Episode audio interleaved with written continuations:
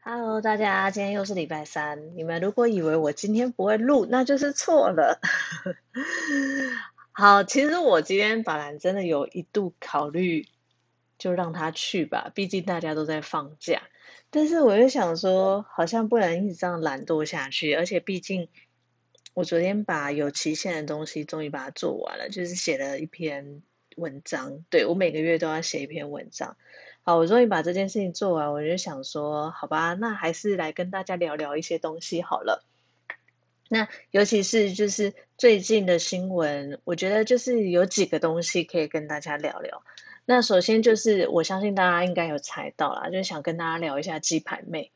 其实我没有要聊鸡排妹或 Only 有啦，因为其实到底有没有这件事情，我们也没有实际在现场，我们也不会知道。那到底整个状况是怎么样，我们也都不会知道。那当然就开始有很多人就是出来蹭新闻。那不论是支持哪一方的，其实呃，我们姑且不论说我们对任何一方的感觉好了。我觉得，呃，我自己那时候也有认真的思考一下这个问题，就是说，其实性骚扰。我们常常在讲的性骚扰，我自己到一些机关单位去演讲的时候，我也会讲到说，其实性骚扰这个东西有时候很尴尬，因为它就是主观的问题，你的感受的问题。那同样的一件事情，在每个人的感受可能都会不一样，所以其实你要说什么一定是性骚扰，我觉得这个真的很难有一个一定的标准。那我们像以前小时候，我觉得大家应该多少都有，就是小时候可能会说别人是什么娘娘腔啊，或者是男人婆啊，甚至男生很喜欢玩阿鲁巴游戏这种，其实这些都是一种性骚扰。所以像国小国中的女生，有时候常常会被人家说什么你是泼霸，或你洗衣板啊，或是你长相怎么样，其实这通通都是性骚扰。所以我们会说，其实性骚扰它很难去。有一个真的标准去定义它，那当然了，我们也是有相关的规范，就是其实我们有所谓的性平三法，那也可以说它是性骚扰防治三法，主要就是如果你针对职场的话，我们会着重在性别工作平等法；如果是校园的话，我们就是性别平等教育法。那除了这个职场跟校园之外的，其实就是属于性骚扰防治法在规范的地方。那不论是哪一个法律，其实它都针对性骚扰有它的定义，而且呢，其实他们多多少少 都有一点点不一样哦，这真的有点尴尬。但是我们法律就不知道为什么就变成这样。好，那我们常见的性骚扰太阳，其实我说老实话，有时候我们或许在言语当中都有性骚扰，只是我们不知道，或者是说对方没有任何感觉。我们一般认为的性骚扰就是可能开黄腔、言语的猥亵。那其实像这一次鸡排妹好像也有讲到一些言语方面的。那还有就是说讨论别人的性隐私、性倾向或性生活。那或者是我刚刚讲到讨论身材啊、长相啊，然后呃像是说泼霸啊、洗衣板这种。那还有嘲笑性别特质，就是所谓的像说人家娘娘腔、男人婆这种也是。那还有就是说讲一些歧视同性恋的话，其实这也是哦。然后或者是说我们常常讲的意淫啊，或者是说眼神看起来色眯眯的哦，就是你一直盯着人家看，让人家有不舒服的感觉，或是你很故意的亲近他，或是嗯这一次鸡排妹有提到的翁立友的一些手的动作。那其实比较特别一点是说，我们有时候也会认为过度的追求，它也是属于一种性骚扰的一个态样，就对了。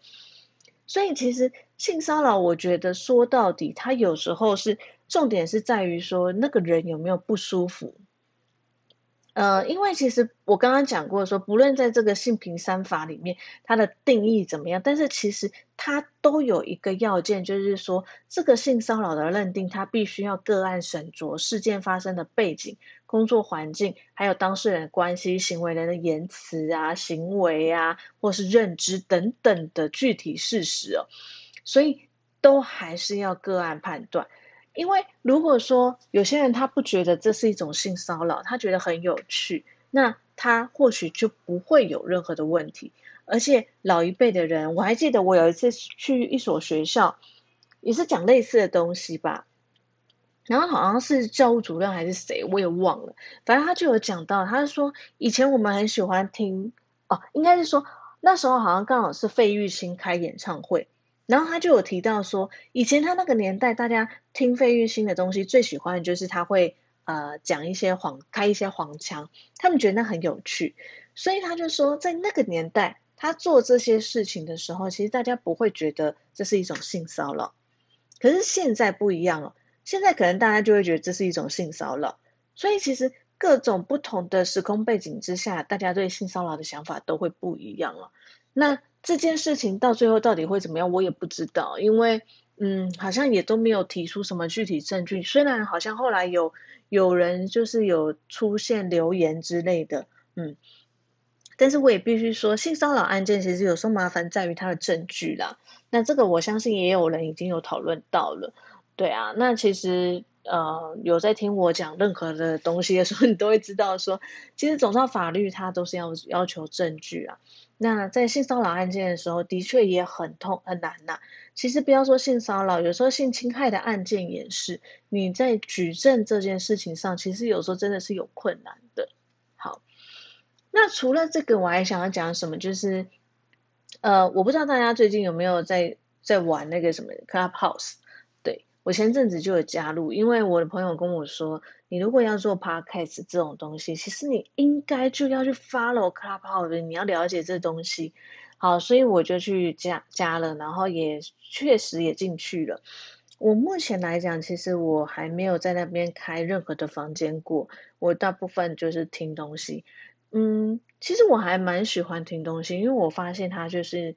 嗯，有些人会在里面聊一些知识型的东西，那其实我觉得收获还蛮多的。而且我先生最近买了 AirPods 给我，对我最近就常常属于真的是处于自己的状况 世界里面，对。可是其实呃，刚开始我知道 Clubhouse 这个东西的时候，嗯，我还没有被邀请进去。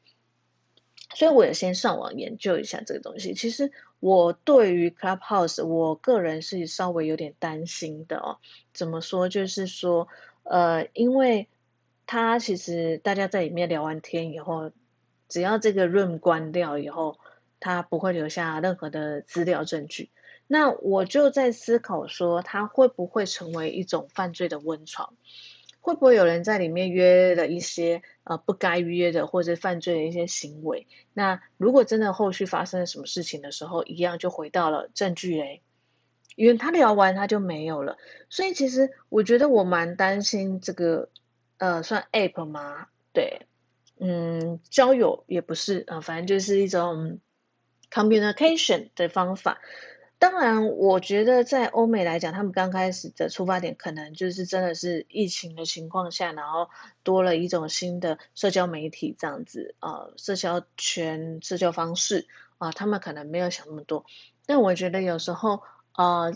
很简单的东西容易被一些不简单的人 把它给曲解掉它原本的用意了。所以其实我自己对于 Clubhouse 我是。呃，我觉得我还蛮喜欢这个东西，但是我也很担心它会对我们的未来的社会会不会带来一些不好的影响。对啊，那我目前都还是在里面属于一个就是 listener，就是听东西的一个角色。如果我有一有一天我突然想要开 room 的时候，我会先在 Instagram 跟大家讲啦。嗯，好，那今天是小年夜，对，然后就要过年了。呃，就是先祝大家新年快乐，然后希望新的一年大家都平平安安、健健康康的，然后不要有什么太大的问题。那我自己来讲的话，我最近跟瑞我们可能会再出发哦。好，但是我们什么方式出发或者什么，目前还没有太仔细。但是我们开始动作了，而且我们之前团队朋友也有帮我们提供了一些意见什么的，我们也很期待说可以再跟大家多分享一些东西，或者是一起再乱骂一些东西。然后我自己的朋友也有人说他要来当来宾了，所以如果我们真的开始录的话，大家不用担心会不会很无聊或是没有来宾。对，虽然我们没有了 Please Play，但我们还是可以自立自强的。好。那就是这样子啦。那祝大家就是过年期间好好的休息，把身体养好。那过完年以后就可以新的开始。那也不要吃的太胖啊，或者是说，呃，出外自己还是要多留意，记得口罩要戴好，然后保持社交距离。那我们就新的一年再见喽，大家再见喽，拜拜。